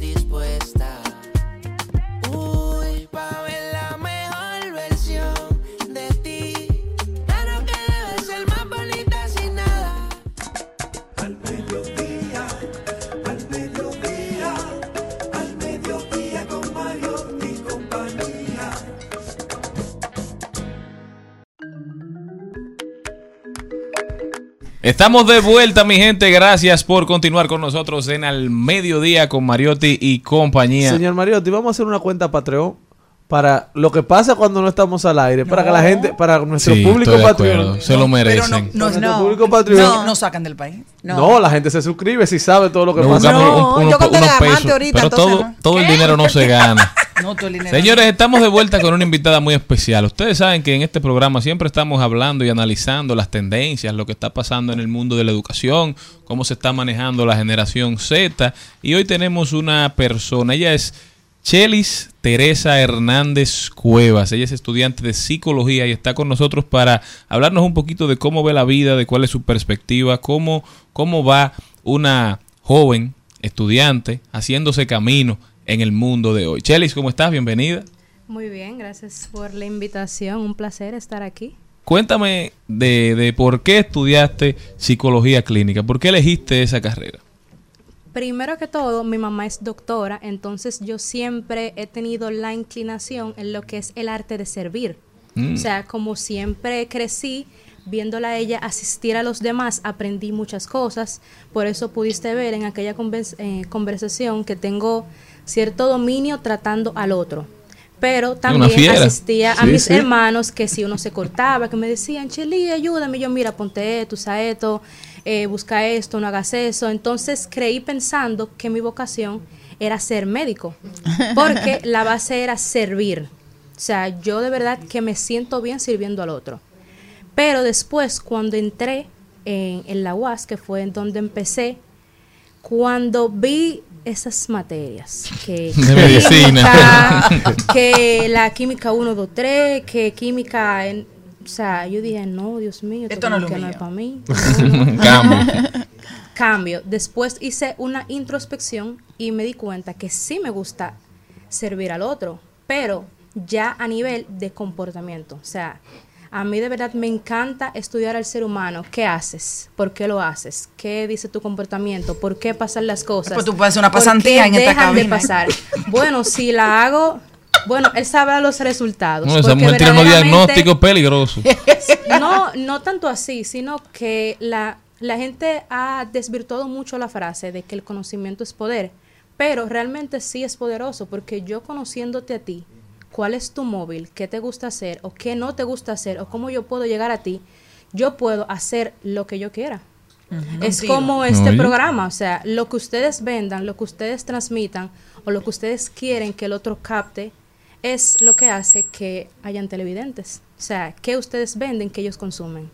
¿Y cómo, Chelis, ha sido tu, tu experiencia siendo parte de una generación que para muchos no va por el mejor camino? Tú que tienes una forma de analizar y de ver la vida, que observas mucho, ¿cómo interactúas tú con tus contemporáneos ahí en la universidad? ¿Y en qué universidad estás ahora? ahí? Estoy ahora mismo estudiando en la Universidad OIM y si te soy sincera, realmente me, me decepciona mucho Mm. porque ¿La sí hay mucho talento. No, la educación en general. Sí hay mucho talento, sí hay muchas personas que son sumamente inteligentes, que tienen potencial, pero la juventud de ahora se ha desesperanzado. No quieren estudiar, no quieren leer, quieren todo con lo que mucha gente habla, que es la inmediatez. Yo le puedo hablar de que en un aula de 50 estudiantes, 5 están verdaderamente estudiando, pero como hablaba con usted, ahora mismo el móvil de la gente es la necesidad. Hay mucha gente que está estudiando para tener ese título y poder únicamente trabajar. Su móvil no es aportar, aprender como tal, sino sostenerse. Mantenerse. Pero, pero entonces haces esa, esa, ese análisis de 5, de 50 a 5. Entonces, pero siguen pasando las materias, los otros 45. Sí, O sea, porque- siguen siendo promovidos. O sea, que Sí, tendremos totalmente. 45 pro- profesionales de esa aula Pasado por que, chivo. que no, no le van a poder servir correctamente a la sociedad en una carrera tan necesaria como, como la psicología. Todas las carreras de salud son sumamente importantes porque si no hay un ser humano que esté en buenas condiciones, no hay quien pueda venir aquí a arreglar una luz, arreglar el micrófono, o sea, nos, sin nosotros no hay nada. Entonces yo te pregunto, sí, la diferencia es grande y es triste y nadie te lo va a decir así, Pero ¿dónde están los dolientes de la educación? Bueno, Super Nuria salió, entonces que se, que se No, pero ¿dónde que está el largo. doliente que le interesa que el estudiante aprenda? O sea, aquí no hay dolientes de la educación. Lo de Nuria se ha puesto en tendencia. ¿Por qué? Porque ella ha hecho un manifiesto de la decadencia que tiene este país, de dolientes en la educación en general. Cualquier área necesita un profesor. Cualquier área, o sea, tú puedes ser lo que tú quieras, pero eso se aprende. De cualquier manera se aprende. Y si tú no tienes un doliente que se preocupe en que tú aprendas y tú tampoco te interesas en aprender, no hay, no hay ganancia. Tú que estás eh, finalizando la carrera, ¿verdad? Realmente voy como en medio. En medio. Hay una tendencia de los estudiantes que están en términos, que terminan en depresión. He escuchado muchas personas que ese proceso de culminar el ciclo actualmente los arrastra a una depresión severa y necesitan muchas veces ayuda no solamente psicológica, sino también psiquiátrica. ¿Han visto ustedes esa parte dentro del alumnado también que nos ha dejado parte de la pandemia? Totalmente. Y gran parte de esa depresión o de esa ansiedad, porque toda depresión empieza con, con sus síntomas, o sea, eh, la desesperación, el estrés. ¿Y cuál es el estrés de los estudiantes a términos? Que el esfuerzo de tú irte a, pasa- este- irte a hacer un pasadía en una universidad, el esfuerzo de tú buscar dinero para pagar tu universidad, de tú aprender, estudiar, que tú no veas el resultado después de cuatro años That's que tú intentes buscar trabajo y te dicen no porque tú no tienes cuña, no porque tú no tienes el, su- eh, el suficiente Experiencia. experiencia, pero no experiencia en sí, sino que a ti nadie te avala, nadie va a hablar por ti. Entonces, ¿qué hace la gente? Se frustra. Y la frustración, el estrés, la ansiedad, el cuestionamiento, llega un momento donde el cuerpo colapsa. Y, una- ya ellos una se cansan. ¿Tú no crees como psicóloga que este tipo de carreras... Estudiante. Estudiante. Bueno, para que no vayan a Cuasi, ya, bien. Para Antes- que no venga Nuria. No, Antes- claro, Nuria. yo Antes de una persona decidir estudiar ya psicología o cualquier cualquier rama de esta, psiquiatría, deben de ser evaluadas primero. Totalmente, porque si tú, bueno, para tú es- estudiar cualquier área, tú deberías ser eh, Evaluado, eso es lo que dice Darian siempre, nuestro colaborador. Porque uno, tú puedes tener el arte, tú puedes tener las ganas, pero no puedes tener la capacidad de. Hay personas que quisieran ser doctores, pero no tienen la capacidad de ser uno. Una cosa es querer y otra cosa es poder. Entonces, a nivel de ganas, llevamos profesionales incompetentes que no están preparados. No, y que tal vez soy yo la que necesite ir a donde un psicólogo o un psiquiatra. Y hay cosas porque que a tengo nivel deficiencia. emocional o a nivel físico pueden depender de que tú, por más conocimiento que tengan, ustedes hablaban hace un rato de del conocimiento y etcétera. Por más conocimiento que tú tengas, si tú no vas a saber eh, cómo ejercer, no hay una profesión en sí. O sea, el conocimiento sin saber ejercer, sin saber verlo Aplicarlo, ¿verdad? aplicar en campos, en la realidad, en la vida, como yo teniendo un ser humano completamente diferente, con una realidad distinta, cómo yo puedo aportarte a ti. O sea, sin una evaluación, tú llevas a una persona que tú no sabes si en un futuro le puede hacer daño a la sociedad. Y apar- Shelly. sí, aparte de eso también eh, ha cambiado mucho el tema de los enfoques educativos y por eso se está trabajando con, con la metodología de enfoque por competencia. O sea, se supone que tú, además de saber, salgas de la universidad sabiendo hacer, teniendo ya una experiencia previa. Claro, y Eso se ha quedado únicamente en ellos decir. Yo no he visto eso. por eso O sea, tenemos que no, trabajar. la educación no tiene dolientes. No, y hay que trabajar un enfoque, Chelis, de, de involucrar a los estudiantes de término en el mercado laboral antes de que salgan de las universidades. Que las la universidad, exija. claro, Sí. no, y que Bueno, lo que- promueve o- y que lo facilite, porque o- la universidad como entidad, la universidad como institución, tiene la facilidad Sí. de hacer los contactos con grandes empresas, con medianas empresas, para que sus estudiantes, los que más estén involucrados, quizá, porque quizá no hay cupo para todos, pero los que más interesen, los que muestren más aptitudes en su carrera, se vayan encaminando y cuando acaben, cuando tengan el título, ese título les sirva para empezar a ejercer. ¿Qué te gustaría a ti ver para irnos despidiendo, Cheli? Cuando salgas de la universidad. Me gustaría ver que verdaderamente las universidades se enfoquen en crear profesionales porque al final lo que tú haces por el otro se devuelve. Tú hoy eres bello. profesional, pero va a llegar un momento donde tú vas a ser una persona convaleciente que vas a necesitar del profesional que tú formaste. Hmm. Al final del día, si ellos buscan ver esos intereses verdaderamente patentizados en actos, ellos pudieran crear planes, como tú dijiste, en que esos profesionales apliquen sus conocimientos en el mismo entorno. En las, en las universidades o las escuelas que están al- alrededor se necesitan profesionales que vayan a asistir a esos niños. Entonces, eso sería una sola idea de cómo el psicólogo escolar, por ejemplo, o el psicólogo clínico puede hacer, eh, puede ejercer ya supervisando su misma área. Bueno, Chelis Hernández con nosotros, una jovencita que anda haciéndose camino propio, ¿verdad? Próximamente psicóloga clínica, ella estará con nosotros cada cierto tiempo, dándonos su punto de vista sobre diversos temas y también reivindicando nuestra fe en la generación Z, ¿verdad? Así es. Muchísimas gracias. A ti. Al mediodía, al mediodía, al mediodía con Mario y compañía. This one for them hood girls, them good girls, straight masterpieces. Stylin', wildin', living it up in the city. Got Chuck's on with Saint Laurent. Gotta kiss myself, I'm so pretty. I'm too hot. Call the police and the fireman.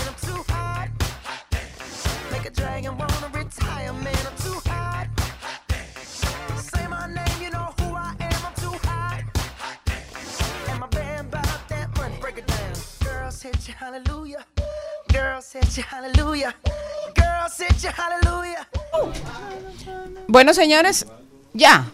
Estamos en el aire, señores. Bueno, es que aquí estábamos tan entretenidos haciendo coreografía, bailando y disfrutando la música que se nos pasó que estamos en el aire. Tenemos, señores, aquí dos invitados muy especiales. Ellos son Jonathan Castillo y Loribel Olivero. Hola, hola. Estos chicos, además de esposo, tienen la responsabilidad o han tenido la responsabilidad de dar uno de los grupos de danza, de baile más importantes del país, más impactantes y que más nos han representado y llenado de orgullo. La República Dance Crew. Eh, la verdad es que es un grupo excepcional, espectacular, que todo el que lo ve en las redes sociales, en la televisión, dice, wow. Bueno, también en los premios soberanos. Amén, amén. bienvenidos, bienvenidos. Gracias, gracias Qué bueno, qué bueno tenerlos aquí.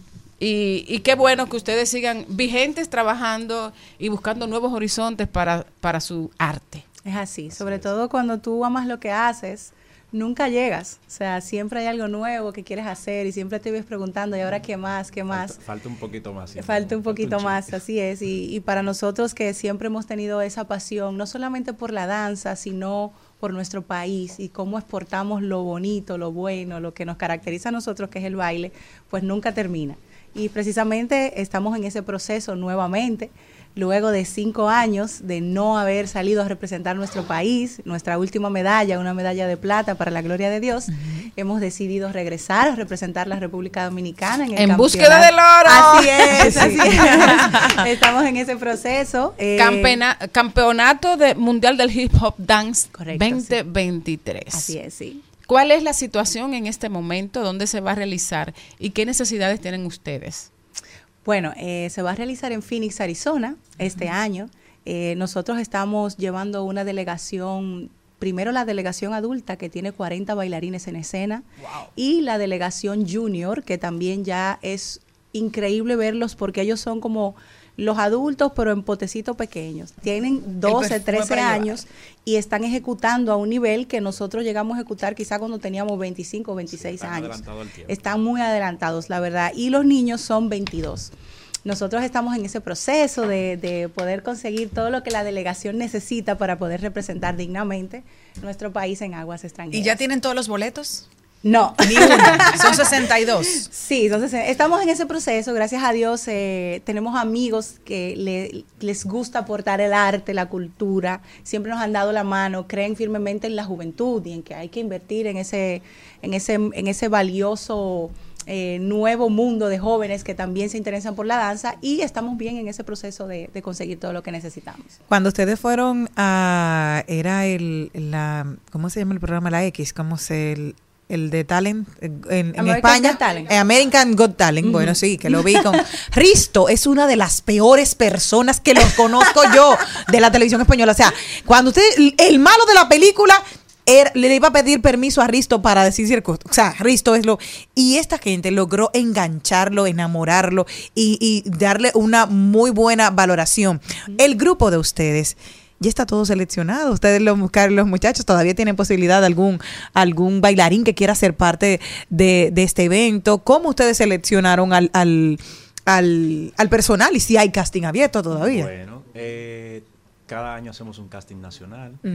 Eh, ya para la competencia, para la mundial, ya sí tenemos el equipo ya conformado. Hay casi el 80% de los chicos son nuevos todos. Nueva O sea, generación. nueva generación, nuevo talento, con una hambre increíble y, y estamos ahí aplicando. ¿Cuántas horas de ensayo llevan ustedes? Porque eso es importante. La gente entiende que son dos minutos que tú vas a durar en una competición o cinco en una coreografía, pero ¿cuántas horas? Para que sepan más o menos el trabajo que hay detrás y los meses. Así es. Bueno, empezamos ya con este equipo, ya tenemos alrededor de dos años entrenando y entrenamos mínimo cuatro horas al día, De lunes a viernes. de lunes a viernes. Básicamente dos años de preparación para cuatro minutos en escena. Para cuatro Que es minutos. parte del- Espérate, repite eso. Así es. Repíteselo para que la gente es. entienda. ¿Cuántos años para Dos cuánto? años de preparación para cuatro minutos en escena frente a jueces mundiales de, de- de calibre mundial. De hecho, eso que tú mencionas de Risto también nos pasó en Hollywood con Simon Cowell, que es un juez implacable. No le pela el diente a todo el mundo y es muy franco en lo que piensa. Y para nosotros ver que una persona como él haya dicho, ustedes son el mejor grupo que yo he visto en la trayectoria que tenga. Eso, eso fue un gran orgullo. Pero tiene mucho que ver también con el respeto que ponemos en lo que hacemos. No es solo que me gusta bailar, sino que porque me debo a un público, necesito poder invertir una gran cantidad de horas en, en llevar mi arte a ese estilo y estándar mundial. ¿Y qué? ah, perdón. ¿Qué podrían ustedes decirle a los artistas dominicanos en general? No voy a hablar de ningún género porque creo que a nivel general nos hace falta. La mayoría de los dominicanos creo que tenemos eso en desventaja. Voy a compararme con los boricuas que, están, que estamos mismos, los, los puertorriqueños. Cuando van a un escenario, eh, saben eh, bailar con sus, coreo, eh, con su coreografía, con sus bailarines, tienen de todo en escena. Entonces el dominicano como que se va poniendo vago. Y de repente tú lo ves, que si antes bailaba, ya tú lo ves con un micrófono que ni se para y que sé yo cuánto. Entonces, yo siento que usted es un artista. Entonces tiene que ser como un 360, que tenga de todo. ¿Qué, ¿Qué opinan ustedes como coreógrafos? Sí, Bueno, sí, yo primero. Eh, yo siento que el dominicano, el cantante, por así decirlo, eh, se acomoda. Se acomoda porque quizás puede hacer un esfuerzo, digamos que hay un festival y dice, bueno, hoy quiero dar lo mejor de mí, voy a llevar coreografía y dentro de esa coreografía voy a tratar de aprenderme eh, tres, cuatro números, pero eso conlleva mucho esfuerzo, conlleva ensayo. Oh, pero te lo están diciendo, dos años eh, para cuatro eh, minutos. eh, es tedioso, vamos a decirlo así. Claro, tiene un gran resultado, pero no todos están dispuestos a pagar ese sacrificio. Es, así, es así. Y más lo- lo- lo- los artistas dominicanos, porque si bien sabemos que tanto en Estados Unidos, nuestros hermanos boricuas... No, yo vi, vi a Olga Tañón el fin de semana, ¿tú no la viste? Claro. Yo me quedé Ujú. in- impactada. Increíble. Wow, yo es digo, increíble, Dios por ejemplo, mío, hay qué veces belleza. que tú puedes ver a artistas como Cher, que son Con generación y te dan un, un show de calidad mundial. Yo personalmente pienso que no es una cuestión del dominicano, es como que el ser humano en general. Si tú estás enamorado de lo que haces, si tú lo haces porque te gusta, obviamente todo lo demás va a venir secundario. Pero si lo que tú estás persiguiendo es ese amor y esa pasión a tu música, a tu público, eso te va a llevar a querer mejorar. En el caso nuestro, nosotros empezamos ganando los concursos de Robertico y no teníamos posibilidades de pararnos frente a Así un campeonato mundial. Sin embargo, nuestra pasión, siendo de los Mina, de Herrera, de esos barrios, nos llevó a querer conocer más y más y sin ningún tipo de apoyo y de recursos. Y terminamos aprendiendo, incluso hasta trayendo entrenadores internacionales para que nos ayudaran a mejorar. Entonces yo pienso que más que una cuestión del país, es una cuestión personal, de que tú tomas la decisión de que este es el camino que vas a seguir y que quieres ser el mejor en él. Hay una cosa que yo veo en, en The Republic y es que de alguna manera es como, como una academia enderezadora de gente. Eh, ¿Qué tanto han, han servido a, a esos jóvenes? ¿Qué tanto le ha servido pertenecer a la República para eh, cambiar su comportamiento, para convertirse en una mejor persona, para la disciplina, para el enfoque? Y, y, y cómo los que quieran pertenecer pueden acceder a ustedes. La verdad es que cuando tú haces esa pregunta, es algo que mi esposo y yo hablamos todo el tiempo. Decimos, somos administradores de un proyecto de Dios. Amén. Solamente Él ha sido el que ha podido llevarnos hasta las aguas que nos ha llevado y de esa manera. Y precisamente porque sabemos que no es nuestro y que tenemos que administrar eso con responsabilidad, es que vemos esos resultados en los jóvenes. Ellos entran de una manera y terminan convirtiéndose en entes productivos de la sociedad. Terminan, muchos de ellos vienen hasta sin actas de nacimiento, sin tener, sin haber llegado ni siquiera a un octavo curso. Y es parte de nuestro compromiso y nuestra misión empezarlos a encaminar. Y cuando ya ellos terminan saliendo del proyecto, pues no solamente son grandes artistas que se pararon en los escenarios más importantes del mundo. En nuestro caso estuvimos en escenarios hasta donde el mismo Michael Jackson estuvo. Y para ti que vienes de los Mina, como yo, eso era, yo soñaba con eso en el patio de mi casa jugando con tierra. Entonces la verdad es, es increíble ver lo que el Señor puede hacer cuando tú le permites trabajar en tu vida y, y le permites que esos valores que Él va poniendo en ti, tú los vayas poniendo al servicio de, de la gente que te puso a tu alrededor. Y eso nos orgullece bastante, no por lo que hacemos, sino porque nos hace sentir muy felices de que Él nos haya escogido para eso. Nuestros los patrocinadores que se acerquen a la República Amén. ya, ya ellos han dado Es muestra así, ellos la muestra gratis la dieron hace rato y ya nos han llevado a todas las aguas internacionales con los más duros y los más malvados y han dicho que tienen calidad Y- y sabemos que son Dios el va- proyecto de Dios, Dios o sea que como dice la canción aquella Jesús está pasando por aquí que pase y que bendiga que ellos Amén. necesitan ir a representarnos Gloria a Dios, allá es así. Gracias de verdad por recibirnos. Y sí, estamos a 25 días del Campeonato Mundial. 25. A 25 días. Ah, no, Eso que acuérdate que pedir Tenemos, tenemos una coreografía que creemos firmemente que Que puede traer el oro. Así que todo el que quiera apoyar a la República, por favor, comuníquese con nosotros, que cualquier ayuda es recibida para el grupo en este En las momento. redes sociales, ¿dónde Si con- pueden encontrarnos en arroba da Republic o arroba núcleo extremo. Ahí estamos, siempre estamos en la zona colonial, también bailando todos los domingos, recolectando, pueden pasar por allá y ponerse en contacto con nosotros también. Excelente. Nos reencontramos mañana, señores. Después de ello no hay más nada que decir. Hay que, hay que le lleguen los chelitos. Los chelitos. Bye. Hasta aquí, Mariotti y compañía. Hasta aquí, Mariotti y compañía. Hasta mañana.